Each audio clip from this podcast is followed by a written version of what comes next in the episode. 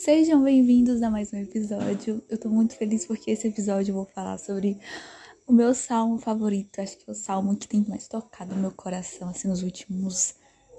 Eu acho que meses, né? Porque não faz tanto tempo que eu tenho orado esse salmo. Mas eu amo o livro de Salmos. Eu acho que é um livro que mostra bem o coração dos servos de Deus, dos filhos de Deus, as emoções, os medos, as vitórias, as músicas, porque ali são canções e são orações, então a gente se identifica muito com os salmos, porque de fato a gente é humano como eles, a gente tem os mesmos temores, as mesmas alegrias, as mesmas vontades. O Salmo 119 é um salmo lindo, de exalta, exalta a lei de Deus, a palavra de Deus. Então, enfim, né? Quem não ama o livro de Salmos? Então, eu convido você a fazer uma leitura completa, todos os dias leia um salmo até você terminar o livro inteiro, porque é perfeito.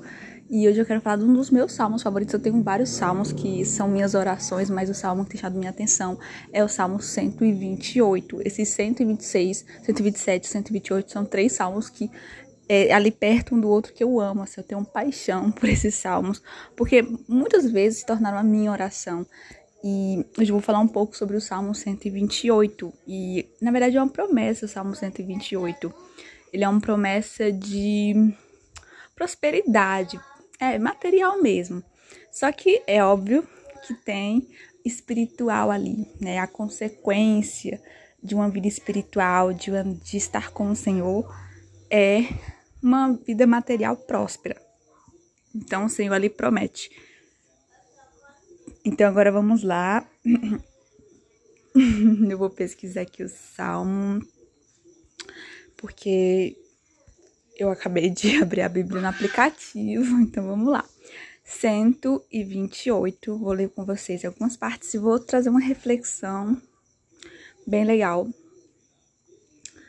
Que diz assim: É um salmo, é um cântico, na verdade, para os peregrinos a caminho de Jerusalém. Então, todos os salmos têm, né, se você for ver ali os títulos, tem salmo de peregrinação. Então, eles cantavam isso a caminho de Jerusalém então, o salmo que eles, eles cantavam era uma música, basicamente. Então, diz assim: Como é feliz aquele que teme o Senhor e que anda em seus caminhos. Então, ele fala feliz, mas em outras traduções mais antigas é bem-aventurado. Então, bem-aventurado tem a mesma significado de feliz ou abençoado. Então, aqui é uma promessa de felicidade, né? De, de prazer, de alegria nessa vida. Como é feliz aquele que tem no Senhor. E um dos meus questionamentos é conversando com Deus, eu, eu, gosto muito de falar com Deus sobre a vida, obviamente. Deus é o Senhor do, do tempo, do mundo, ele, ele entende melhor do que eu, né, sobre a existência humana. Eu falei, Deus, o que todos nós procuramos é a felicidade. A gente sempre está buscando prazer nas coisas, porque no final de tudo a gente quer ser feliz. Tem pessoas que casam para ser feliz, tem pessoas que, sei lá, entram naquela faculdade para ser feliz, porque elas querem ao mesmo a felicidade. Então, o final de tudo, esse objetivo da vida das pessoas é a felicidade. Elas, elas fazem tudo para que elas possam se sentir felizes. E, e eu falei, Deus, o Senhor promete felicidade. A Bíblia promete que aquele que tem ao Senhor é feliz. E aquele que teme ao Senhor, ele é sábio, porque o princípio da sabedoria é o temor a Deus. Ele vai tomar boas decisões, ele vai ser uma pessoa que vai ser direcionado pelo Senhor, por isso ele vai ser bem sucedido. Então, feliz é aquele que teme o Senhor e que anda em seus caminhos. Aqui fala que aquele que teme, aquele que considera o Senhor, aquele que tem um amor respeitoso por Deus. Temor aqui é, é consideração, temor aqui é respeito, sabe? Temor aqui não é um medo, não é medo mas é um, um amor respeitoso por Deus. É um amor de quem quer obedecer e anda em seus caminhos. Aqui diz que ele teme ao Senhor e ele obedece, ele se esforça para obedecer a palavra de Deus, os caminhos do Senhor. Então a palavra diz que esse homem ele desfruta do seu trabalho. Ele tem ali o sucesso no trabalho. Ele será feliz e próspero. Então a gente já entra na promessa de felicidade e prosperidade.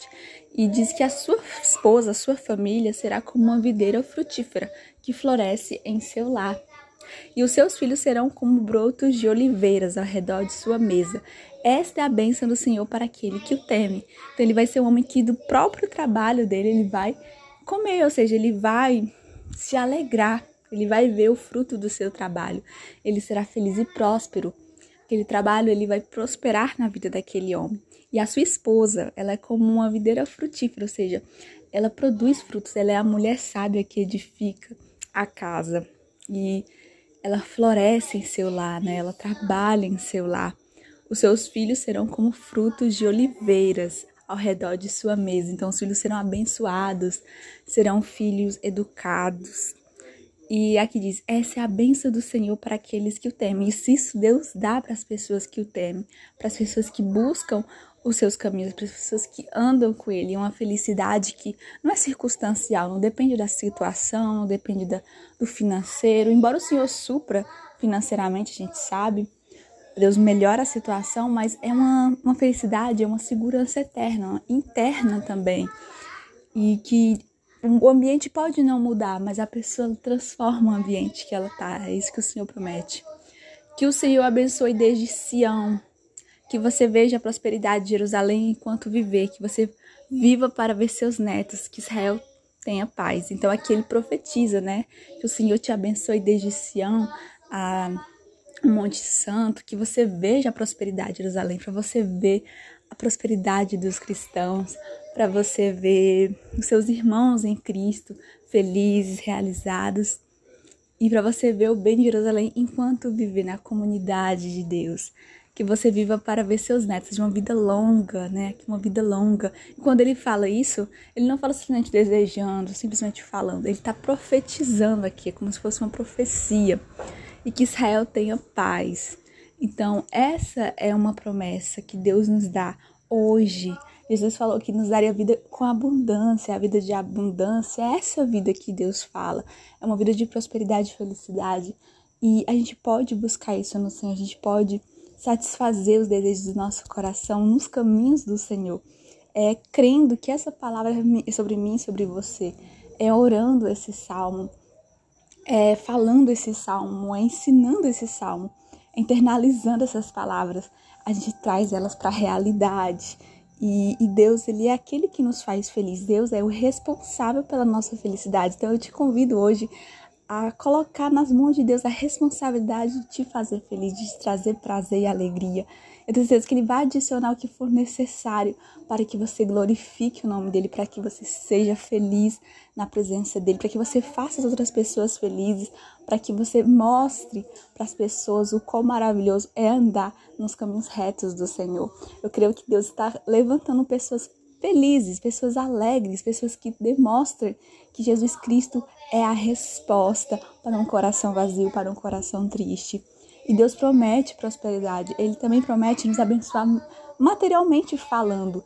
Bênçãos espirituais nas regiões celestiais nós temos, mas a bênção material vem acompanhado disso. Nós temos a salvação e todas as bênçãos que vêm junto com a salvação, o cuidado de Deus aqui na terra. E nós veremos e veremos muito tempo para ver a bondade do Senhor na terra dos viventes.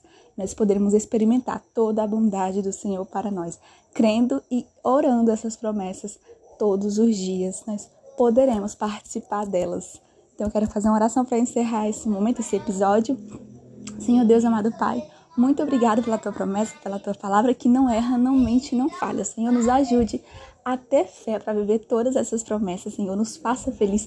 Só o Senhor tem a responsabilidade e a capacidade de preencher o nosso coração e de nos fazer feliz. Eu oro por mim e por eles. Que o Senhor seja o centro da nossa vida para todo sempre. Amém. Em nome de Jesus. E é isso. Deus abençoe vocês. Fiquem na paz.